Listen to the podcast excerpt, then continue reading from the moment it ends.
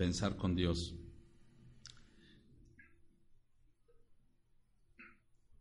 Y vamos a empezar en el libro de Santiago, capítulo 1.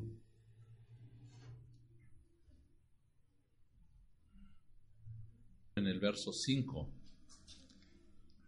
del libro de Santiago, capítulo 1.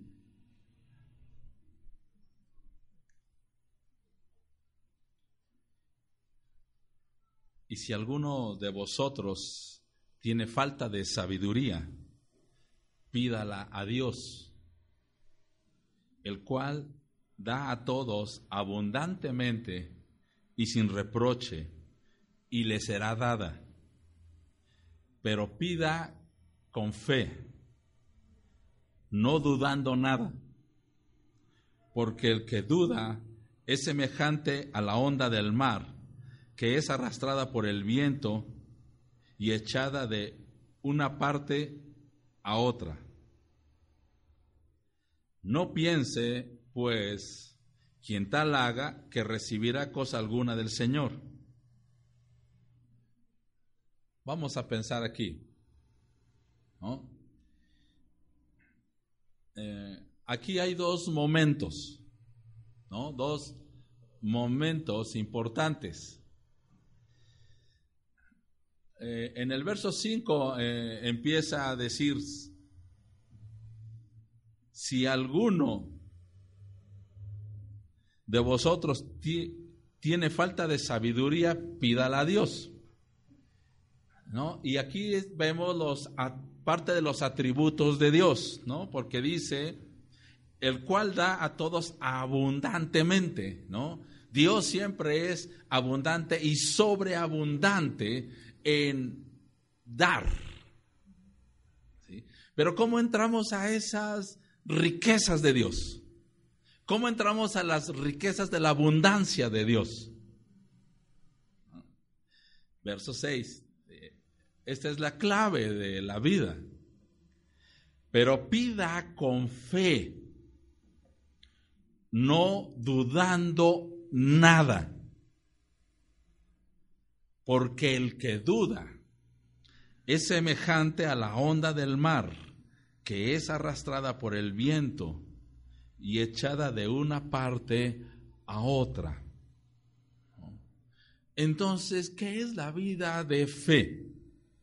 ¿Qué es esta posición de fe delante del Señor? Para ir abriendo las riquezas. La iglesia de este tiempo, la iglesia de este momento en las naciones y donde quiera que esté, tiene que enfocarse en Dios, pero en una magnitud sin igual. Fe. ¿Qué es fe? Podemos tener una definición que tenemos en el libro de los Hebreos. Pero no se trata de definir qué es fe. Se trata de vivir con fe, de actuar con fe. Y, aquí nos da una mm, idea bastante clara. Dice, pero pida con fe, no dudando nada. Piensa un momento, ¿cómo puede ser esto? ¿Cómo puede alguien como nosotros, con una fragilidad en nuestras personalidades, con una situación por resolver, con situaciones en nuestra vida, con tropiezos, con grandes dificultades, hacer esto. Esto es posible porque no depende de nada de esto lo que yo les acabo de decir. Depende de lo que ya Jesús hizo para nosotros. Por eso Él dice que pida con fe, no dudando nada. ¿Por qué dice esto? Porque no, no está hablando de, de que yo tenga una enorme capacidad para actuar o hacer, sino está hablando de el nivel que yo he desarrollado con Cristo a través de su palabra y vivir. Porque voy un poco más adelante en este capítulo.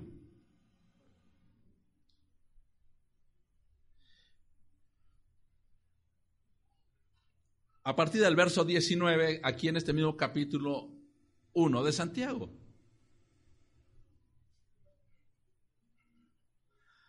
Por esto, mis amados hermanos, todo hombre sea pronto para oír, tardo para hablar, tardo para airarse. ¿Qué, ¿Qué nivel nos va llevando aquí? Dice, vamos a empezar prontos para oír. ¿Cómo puede ser esto? ¿Cómo viene a desarrollarse la fe? ¿Cómo? ¿Cómo viene desarrollándose la fe? ¿Mm?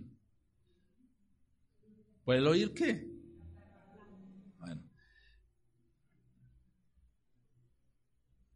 Vamos a, ir a un momento en esto.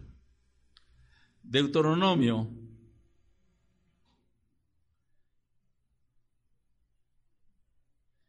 Ya Betty ya sabe por dónde voy. Deuteronomio capítulo 6.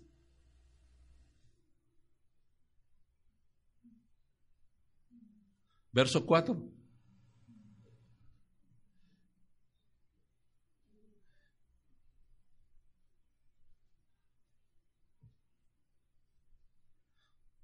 Oye, Israel.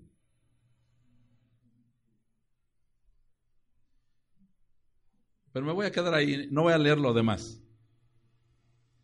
Me voy a quedar en esta indicación que está aquí en la palabra. Nosotros podemos leerla con mucha rapidez o entenderla con un contexto equivocado. Aquí el oye es una palabra hebrea que se llama shama. Y si algunos tienen interés de descubrirla más, pueden encontrarla en, en un libro que se llama este, Concordancia de Strong y busca la palabra 8065 por ahí. ¿No? Shama te los voy a traducir, lo que quiere decir es que tú tomas la palabra, la divides y la aplicas porque tiene implicaciones eternas. El oye entonces no es tan simple. Entonces cuando en Santiago está diciendo que todo hombre sea qué? Pronto para oír.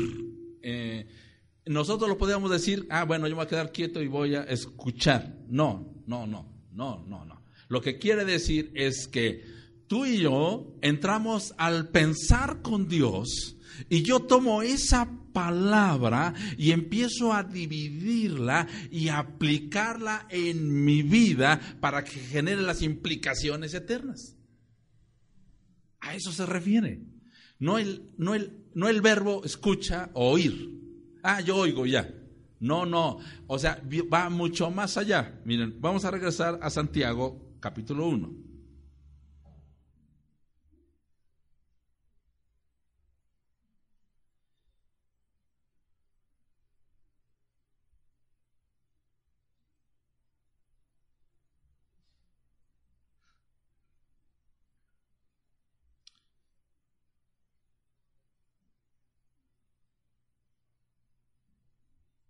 Verso 21.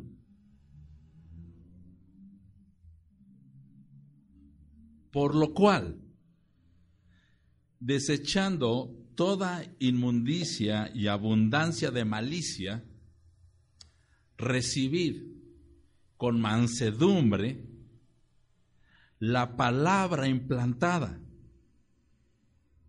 la cual puede salvar vuestras almas. ¿Qué profundidad está diciendo? La palabra que, implantada. ¿Qué es implantar?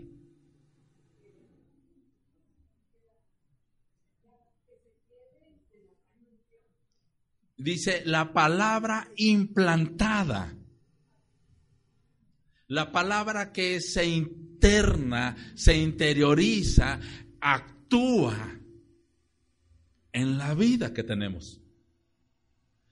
Entonces estamos desarrollando todo este punto de fe, todo este punto de oír y este punto de aprender a dividir la palabra para generar las implicaciones eternas.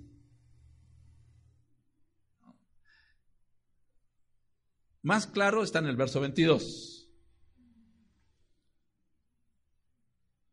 Pero sed hacedores de la palabra y no tan solamente oidores, engañándoos a vosotros mismos.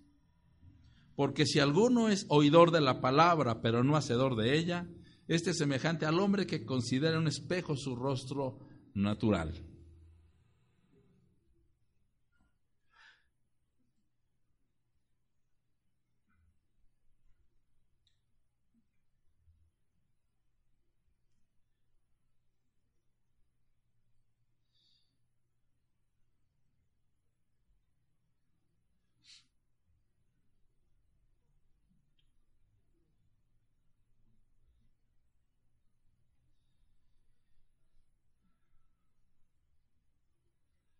Y con esto voy a conectar al siguiente libro. La segunda carta a Timoteo, capítulo 2. Y vamos a ir viendo esta conexión que nos está dando.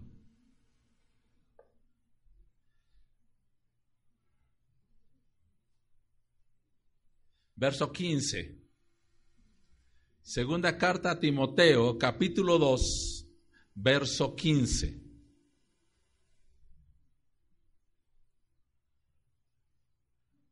Procura con diligencia presentarte a Dios aprobado, como obrero que no tiene de qué avergonzarse, que usa bien la palabra de verdad. A ver, vamos a ir entrando a estos pensamientos con Dios. ¿Qué es procurar con diligencia?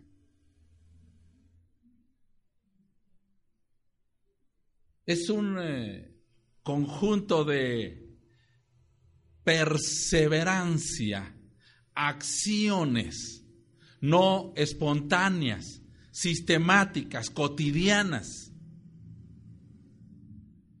para presentarme con Dios. ¿De qué forma? ¿Y cómo Dios aprueba? ¿Cómo Dios aprueba a una persona en Cristo? Estamos hablando de personas en Cristo. ¿Cómo Dios aprueba a una persona? No la aprueba por sus capacidades, intelecto, emociones, eh, personalidades, etc. La prueba por el nivel de fe que está desarrollando en su vida, de forma de estar sistemáticamente pensando con Dios, día con día, tiempo con tiempo, pensar con Dios. ¿Y qué es esto? Su palabra interiorizándose en nosotros la palabra implantada, como dice Santiago. La siguiente parte dice, como obrero que no tiene de qué avergonzarse, que usa bien la palabra de verdad. Esta declaración es muy seria. No hay libro en la tierra que diga esto. Ni el Corán, ni ningún libro dice la palabra de verdad. Otros libros dicen la palabra del profeta. Un libro de ciencia habla sobre sociología, ciencia básica, ciencia aplicada. Pero la Biblia es única. La palabra de verdad. ¿Qué es la palabra de verdad? ¿Qué es la palabra de verdad? es la que es y no tiene variación y es absoluta, no tiene relatividad, no tiene subjetividad, es real, única, tiene la máxima autoridad sobre la tierra. ¿Por qué oramos su palabra? Porque estamos manifestando la verdad. El grupo de intercesores de los sábados llevamos tres años así, orando la palabra. No las emociones, no lo que a mí se me ocurra, no, no mis peticiones emocionales, la verdad, la palabra. Después de esto dice 16, mas evita profanas y vanas palabrerías porque conducirán más y más a la impiedad. Hablar, hablar y hablar, palabras, palabras, sin la verdad, no da nada. Palabrerías, dice aquí.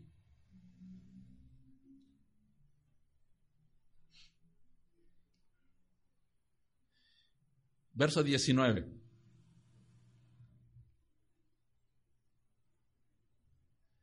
dice así. Pero el fundamento de Dios está firme. Teniendo este sello, conoce el Señor a los que son suyos.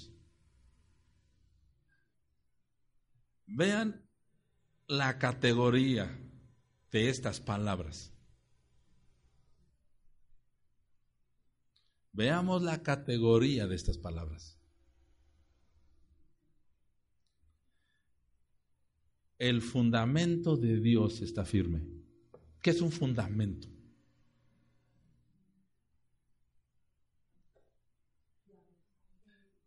Es un cimiento, una estructura inquebrantable, en donde está está depositado la base y todo de lo que ahí continúa es inamovible. No se puede quitar, alterar, modificar. Entonces, ¿cómo se vive con fe? ¿Cómo esto que empezamos en Santiago em, empieza a tener una funcionalidad práctica en la vida? dice que el que pida, pida con fe, no dudando nada. Pero ¿cómo esto sucede? El fundamento de la fe está basado en esta declaración, que todo proviene, inicia y continúa con Dios.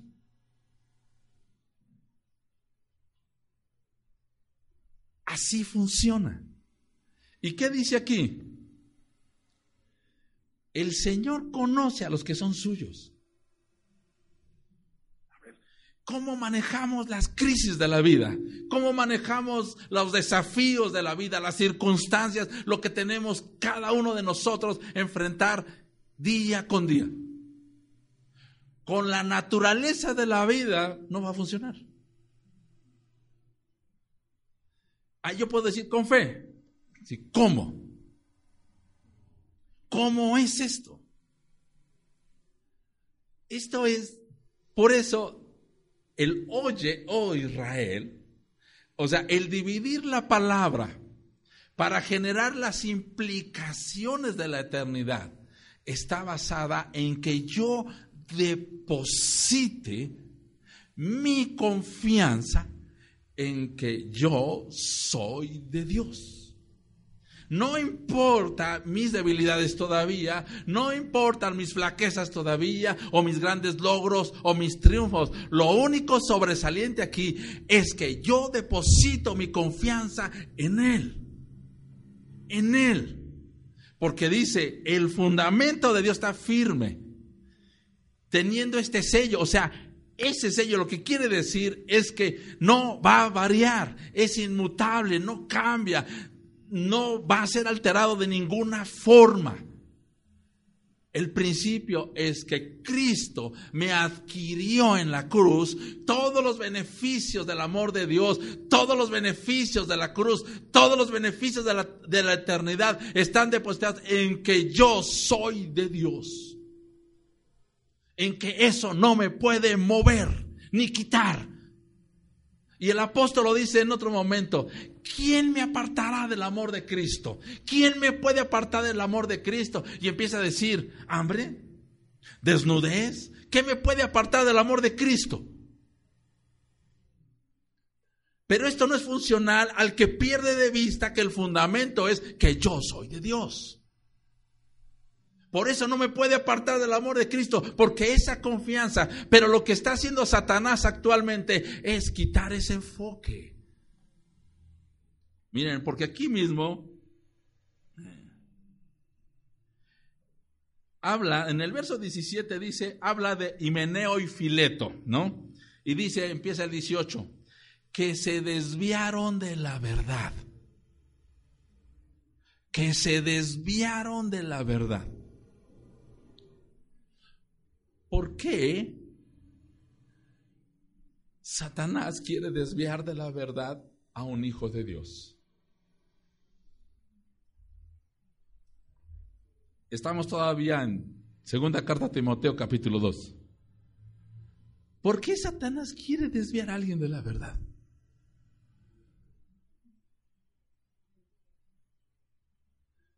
Aquí mismo está la respuesta. verso 26, en el mismo capítulo vamos al final.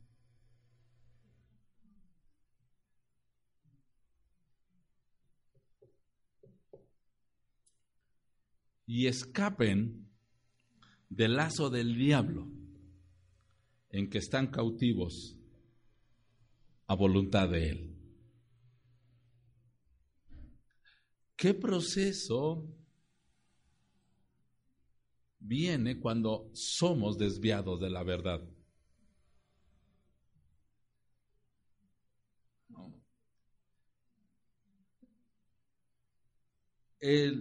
La tarea de Satanás es que un cristiano pierda el enfoque del verso 19, que yo soy de Dios.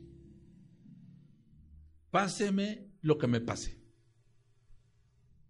lo que acontezca, lo que se presente, lo que esté viviendo.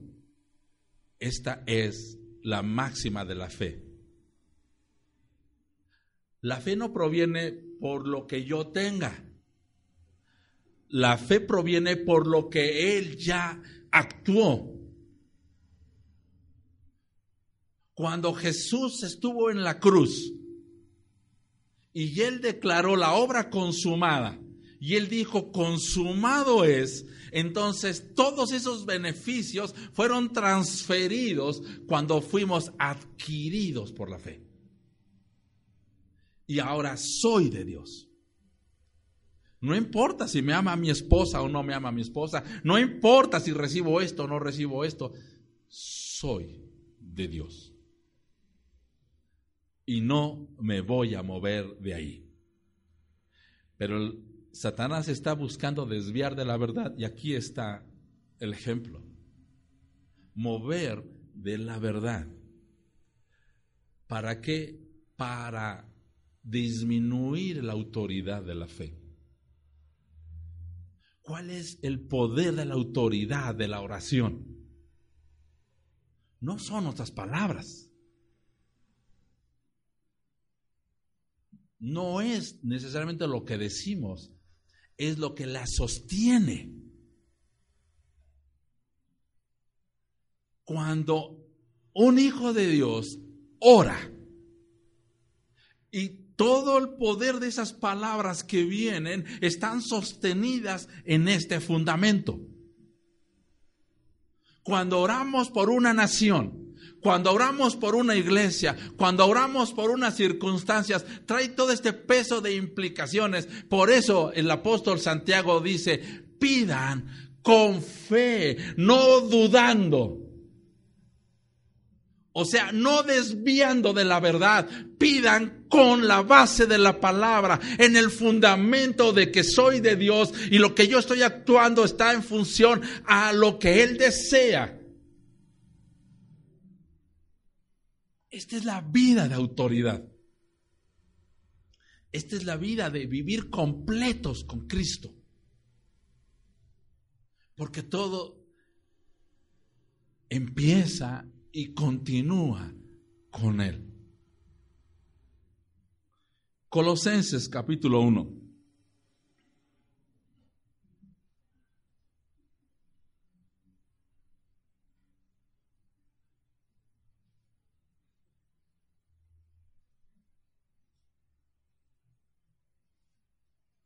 A partir del verso 15. Colosenses capítulo 1 a partir del verso 15.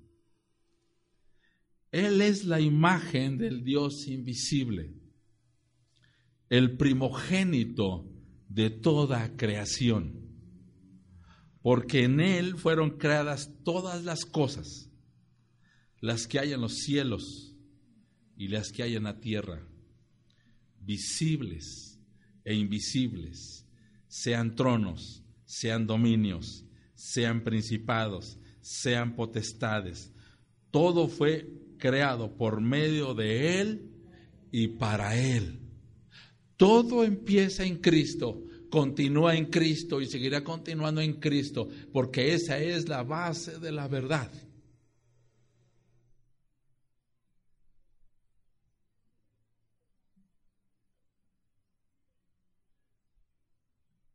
el principio de la guerra espiritual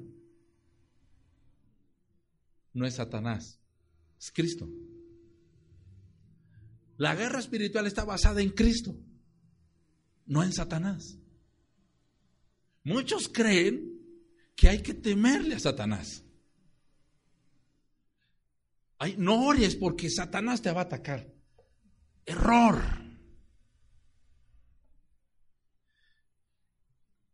Insisto, ¿cuál es el fundamento? Que yo soy de Dios. Punto. No soy de Satanás. Yo soy de Cristo. Punto. Todo empieza en Él y continúa en Él, en Cristo. Lo demás se llama engaño. Lo demás es una estrategia de mentira para desviarnos de la verdad. Y cuando logra engañar a alguien, entonces ponen en el centro a Satanás. Y removieron a Cristo de su vida. Y empiezan a temerle más a Satanás menos que a Dios. Ven el proceso. Por eso, la vida de fe está basada, insisto, en el fundamento de Cristo, en lo que Él hizo y me dio, me entregó, que es una vida con Él.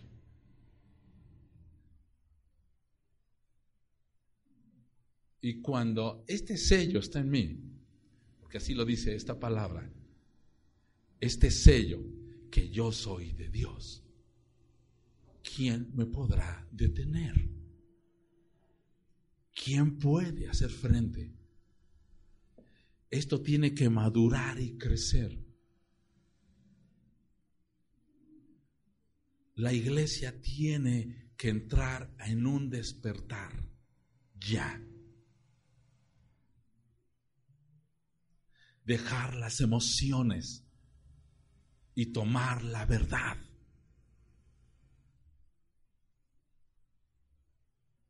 Nuestro mismo Señor Jesucristo dijo, la verdad.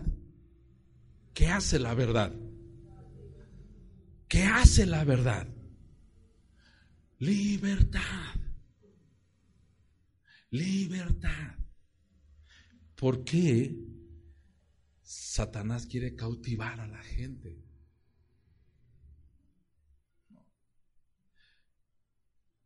¿Cómo desvía a un cristiano de la verdad? ¿De qué forma lo engaña?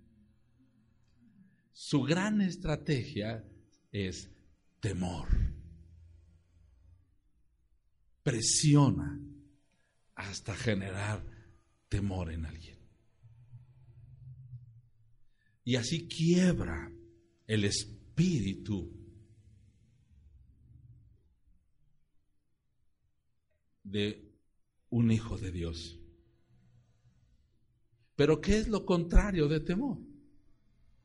¿No? El mismo Pablo le dice a Timoteo, Dios no nos ha dado qué? ¿Qué nos ha dado? ¿Un espíritu de qué? ¿En dónde está basado todo?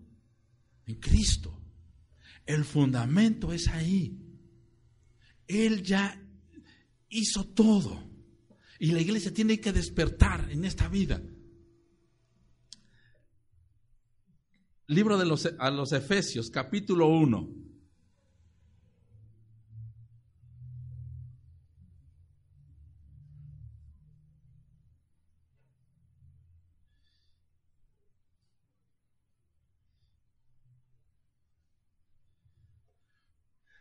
Lo hemos leído, pero lo voy a seguir poniéndole como sello y sello hasta que se interne, hasta que se vuelva parte de nosotros.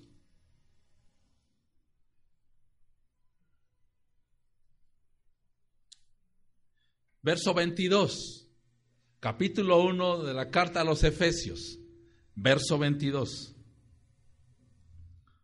Y sometió todas las cosas bajo sus pies y lo dio por cabeza sobre todas las cosas a la iglesia, la cual es su cuerpo, la plenitud de aquel que todo lo llena en todo. ¿Qué transferencia del cielo hacia nosotros? La iglesia tiene toda la autoridad sobre la tierra para cambiar el rumbo económico, para cambiar el rumbo social, para cambiar cualquier rumbo sobre la faz de la tierra. La iglesia la tiene, pero está dormida. Está pasiva, quieta.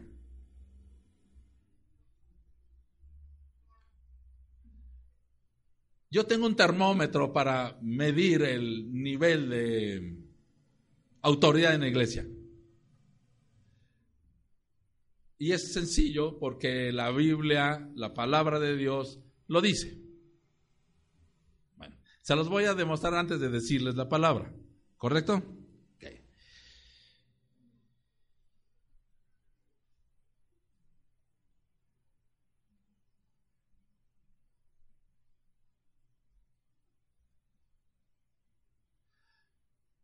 Ahora al primera carta a Timoteo, capítulo 2.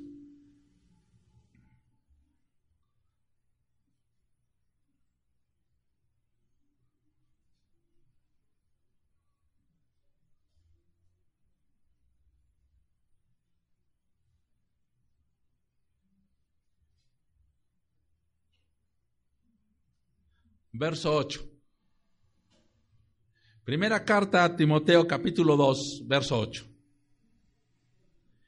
Quiero pues que los hombres oren en todo lugar, levantando manos santas sin ira ni contienda.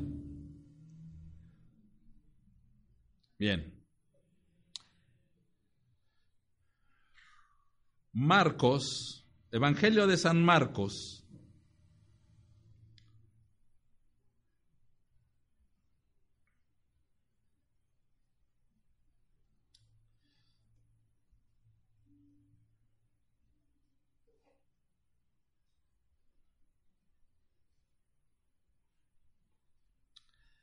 Capítulo 13.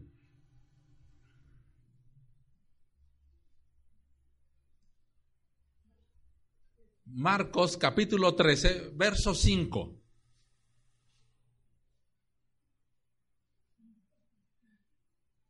Jesús, respondiéndoles, comenzó a decir, ¿qué dice? Mirad que nadie nadie, nadie, nadie, nadie nos engañe. Nadie.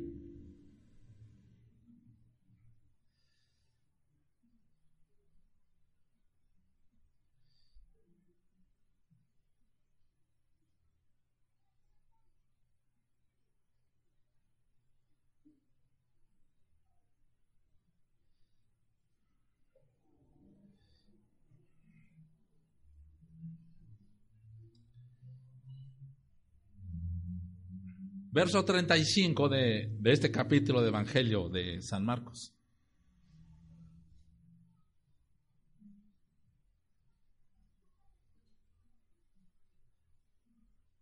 Verso 35. Velad, pues, porque no sabéis cuándo vendrá el Señor de la casa, si al anochecer, o a la medianoche, o al canto del gallo, o a la mañana, para que cuando venga de repente no os halle durmiendo, y lo que a vosotros digo, a todos lo digo. Velad. ¿Por qué la iglesia hoy está desarmada? Porque no está atenta. Porque no está desarrollando los principios del reino. El termómetro es oración. El termómetro es que los pensamientos de Dios estén permanentemente fluyendo. No un jueves, no un domingo, siempre.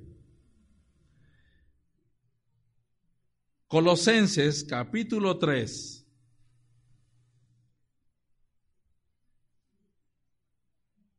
verso 16, Colosenses 3:16.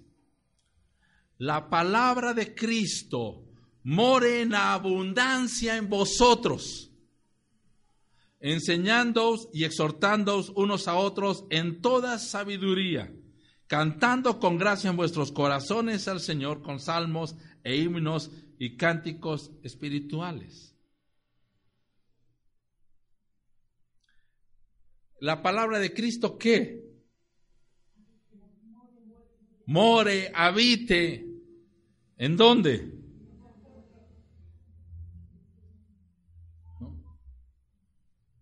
Los pensamientos de Dios son muy claros. Lo que Él ha decidido para su iglesia y para sus hijos es absolutamente clara. Nada más que nosotros estamos todavía en otro momento. Pero hay, hay una desesperación en el cielo. ¿Por qué? Porque dice, velad, que no los engañe. Está la verdad, no sean desviados de la verdad, oren con fe, mantengan el fundamento. Todo esto está puesto. Y hay una enorme desesperación porque nosotros no estamos entendiendo los principios del reino. ¿Cómo creen que va a suceder? La venida de Cristo es inminente, está acercándose, acortándose los días. ¿Cómo creen que esto va a suceder? ¿Qué sucedería si el día de hoy estuviera el Señor, estuviera viniendo y recogiendo a sus hijos? ¿Cómo le diríamos? Vivimos en integridad, vivimos en tu palabra, conquistamos lo que nos enviaste. Eso le vamos a decir. O le vamos a decir como en una parábola, ah, los talentos que me diste, perdona, pero eh, tuve miedo y los guardé. Hay una desesperación por el Espíritu. Y nosotros no estamos entendiendo. Hay miles y miles y miles de jóvenes necesitando la verdad. Y la iglesia estamos quietos, muy quietos. ¿Tú entiendes el desafío de Dios para tu vida? ¿Entiendes cómo te está desafiando Dios continuamente? No lo veas con religiosidad. Porque con religiosidad se hacen muchas cosas incorrectas. ¿Entiendes los tiempos de Dios en tu vida? ¿Cuáles son las temporadas que Él está trabajando en tu corazón para su manifestación de Él? ¿Entiendes tu entorno en donde te ha puesto para actuar? No es un accidente donde estamos. Es un plan eterno es la oportunidad del reino. Algunos piensan que servir a Dios es apartarse de todo, dejar todo. Y algunos tienen el complejo del monasterio. que se van a apartar y se van a encerrar en cuatro muros. Y creo que no es así. Hoy no es así. Nuestro Señor Jesucristo fue muy claro en una directiva antes de ir. En una oración que él hizo en el Evangelio de San Juan. Dijo, oro Padre por estos que tú me diste, que están en el mundo, pero no son del mundo. ¿Cómo entiendes esto? Yo llevo 10 años entendiendo esto. 10 años tratando de entender a, Dios ciertas acciones sobre mi vida. Y, voy entrando a cierto nivel de comprensión de estos últimos 10 años sobre mi vida.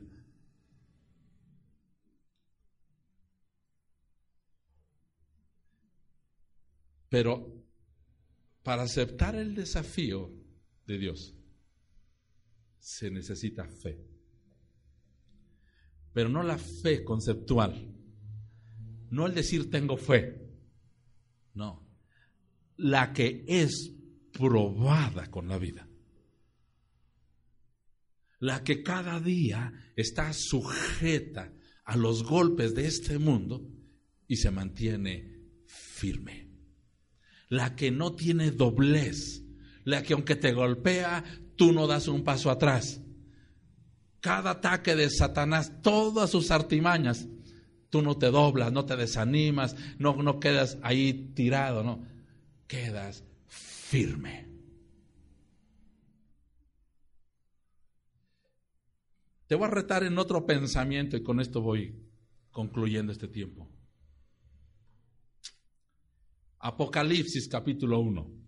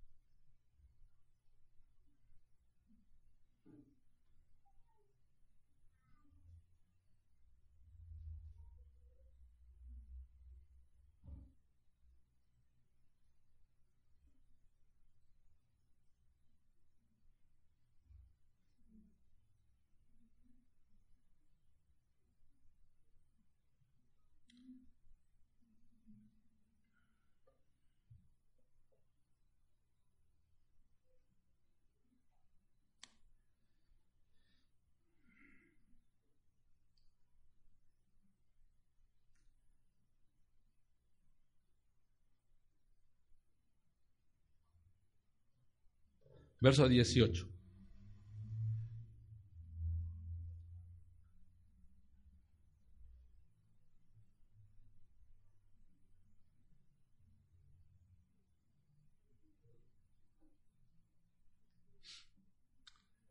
Y el que vivo y estuve muerto, mas he aquí que vivo por los siglos de los siglos. Amén y tengo las llaves de la muerte y del Hades. ¿En dónde se basa toda la autoridad? En Cristo. Satanás no tiene la vida en la muerte. Satanás ya no tiene ni las llaves de su puerta. Las tiene Cristo. Eso dice. ¿En dónde radica todo? Cristo. Pero el diablo quiere hacer creer que es en Él. Y no es cierto. Estamos en una desgarradora lucha, guerra permanente. Pero todo se basa en Cristo. Todos los tronos, señoríos y todo esto está bajo sus pies. ¿Y a quién se la dio? A la iglesia. A cada uno de nosotros que nos atrajo a Él y nos transfirió su autoridad. Acuérdense en Mateo 28. Toda potestad me fue dada. ¿Qué hizo? Por tanto, id y en ese momento la devuelva y la entrega a la iglesia. Toda la autoridad la entrega a la iglesia.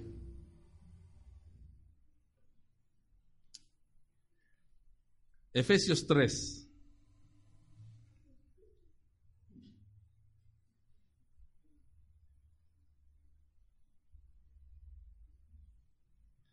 Verso 10. Los intercesores que de los sábados saben que estos son mis versos favoritos. Para que la multiforme sabiduría de Dios sea ahora dada a conocer. ¿Por medio de quién? ¿A quién?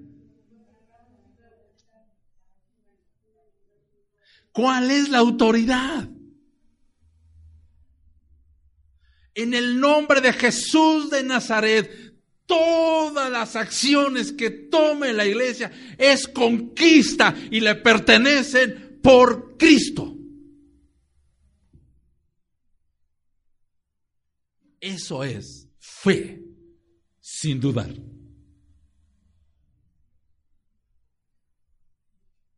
Esto es lo que transfirió Jesús a la iglesia. Aquí se cumplen las palabras del Antiguo Testamento. Josué capítulo 1.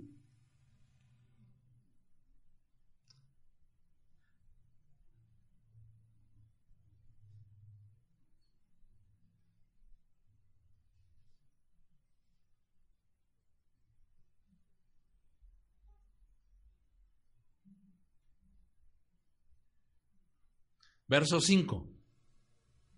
Josué capítulo 1, verso 5. Nadie te podrá hacer frente en todos los días de tu vida. Como estuve con Moisés, estaré contigo. No te dejaré ni te desampararé. ¿En dónde está este fundamento de Timoteo capítulo 2? Que dice, este es el fundamento y este es el sello, que tú eres de Cristo. Este es la revelación. No te dejaré ni te desampararé. O sea, este es el principio para vivir con Dios. No importa la circunstancia, no importa la dimensión de la crisis. Yo soy de Dios. No importa nada de lo demás.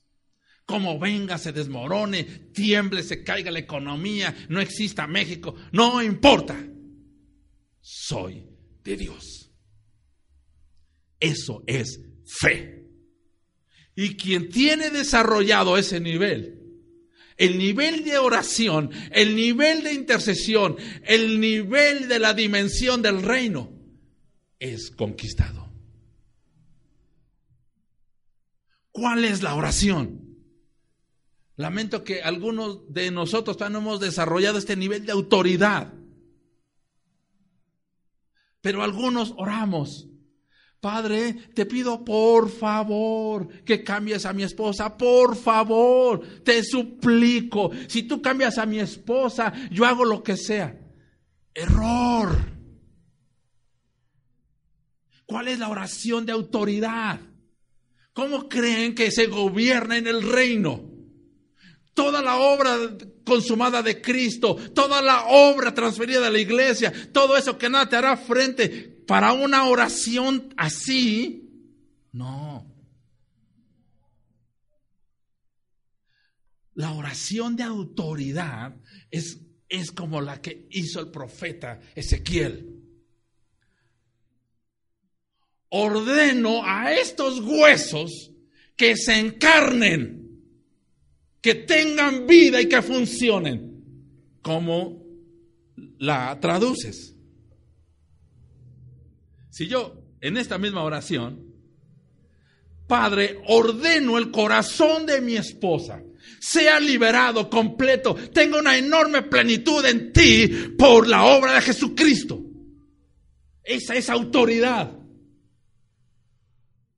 no peticiones de kindergarten. Hoy la iglesia está exigida porque lo que está sucediendo, más número de jóvenes están siendo homosexuales, están siendo lesbianas en la universidad. Veo un número atroz de esto. En toda esta locura de género y de que allá y que respeten las inclinaciones y todo esto. Es bárbaro lo que veo. En la universidad donde estoy hay una comunidad de más de 65 mil jóvenes. Y no estoy contando las preparatorias, nada más universitarios. 65 mil. En una de las facultades donde estoy hay 7100 estudiantes. ¿Cómo creen que se va a conquistar? ¿Cómo creen que vamos a preparar el camino al Señor? ¿Cómo le hizo Juan el Bautista? ¿Cómo le hizo Juan el Bautista? Yo no veo una escritura donde Juan el Bautista diga, por favor, son tan amables, de quitarse porque viene Jesús? Juan el Bautista tuvo la posición de autoridad y abrió brecha. Esta es la tarea de la iglesia. ¿Cómo se ora por sanidad? ¿Cómo se ora por una comunidad? ¿Cómo se interviene y se intercede? Con fe. Pero ya explicamos todo esto. Este es la exigencia.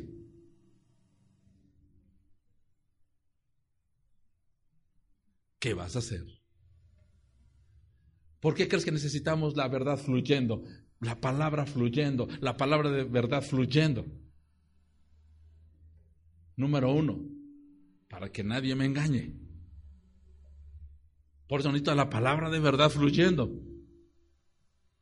Porque lo que yo veo es que Satanás está engañando a muchos de nosotros, desviándonos de la verdad. Pero manteniéndose en la palabra de verdad, ¿qué creen que viene en el siguiente nivel de mantenerse en la palabra de verdad? Se llama autoridad. Y a eso el reino de las tinieblas le teme. El reino de las tinieblas sabe, sabe perfectamente cuando un cristiano o una iglesia tienen esta postura. Porque están ejecutando la misión que Jesús transfirió. La acabamos de ver en Efesios. ¿A quién le dio todo esto? ¿no? Miren, otras de las que me encantan. Y con eso. Jeremías capítulo 1.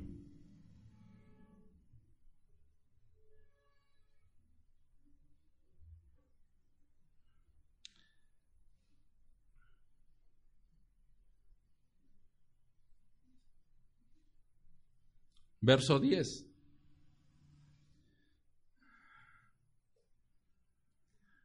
Mira que te he puesto en este día sobre naciones y sobre reinos para arrancar y para destruir, para arruinar y para derribar, para edificar y para plantar. Esta es la autoridad de la iglesia. Y, versos anteriores a estos, verso 8 dice, no temas delante de ellos, porque contigo estoy para librarte, dice el Señor. A ver entonces, ¿de dónde viene? No te dejaré ni te desampararé. ¿De dónde viene el fundamento de que soy de Dios? ¿De dónde viene orar sin dudar, fe sin dudar? De estos principios.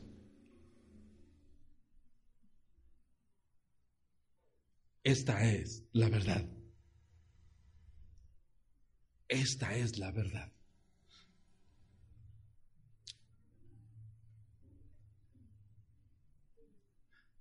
Hace 30 minutos dije, me faltan 10. Y corrió el reloj. Esto es el desafío que el Espíritu Santo está trayendo a la iglesia tener esta visibilidad. Ver los días que están corriendo sobre la tierra con las direcciones que dio Jesucristo nuestro Señor. Velad, que nadie os engañe, orad sin cesar, mantenerse en la verdad hay que mantenernos en estos principios, escuchando a Dios. Y no me refiero místicamente que yo le puedo oír que me dice algo, su palabra fluyendo, su palabra fluyendo. Su palabra es la verdad, la máxima autoridad su palabra sobre mi corazón, sobre tu corazón. No importa lo que nos toque a vivir a cada uno de nosotros. Tú debes de caminar convencido o convencida cada día que estás bajo el abrigo del Altísimo, que Él ni te deja ni te desampara. No importa el resultado. El resultado puede ser inesperado incluso. Y voy a regresar donde casi empecé, que es un obrero aprobado, que no tiene nada de qué avergonzarse. Esto es que vive con Dios cotidianamente bajo estos principios. ¿Sabes qué es que no tiene que avergonzarse? Porque Satanás va delante del trono de Dios a acusarte. Está en Zacarías y está en Apocalipsis 12. Dice, el acusador de los hermanos y va a acusarte, mira, no que tiene fe, mira, ya se doblegó, mira, ya lo conquisté, mira, lo cautivé y ya no confía en ti. Va a acusar. Yo no tengo nada que avergonzarse porque estos principios son inamovibles. No importa si tengo la vida o la pierdo, lo único importante es que tú y yo tenemos que presentarnos delante de Dios en esta firmeza. Tú eres mi Dios yo soy tuyo. Tú no desamparas ni abandonas y no importa lo demás. Esto es ser aprobado delante.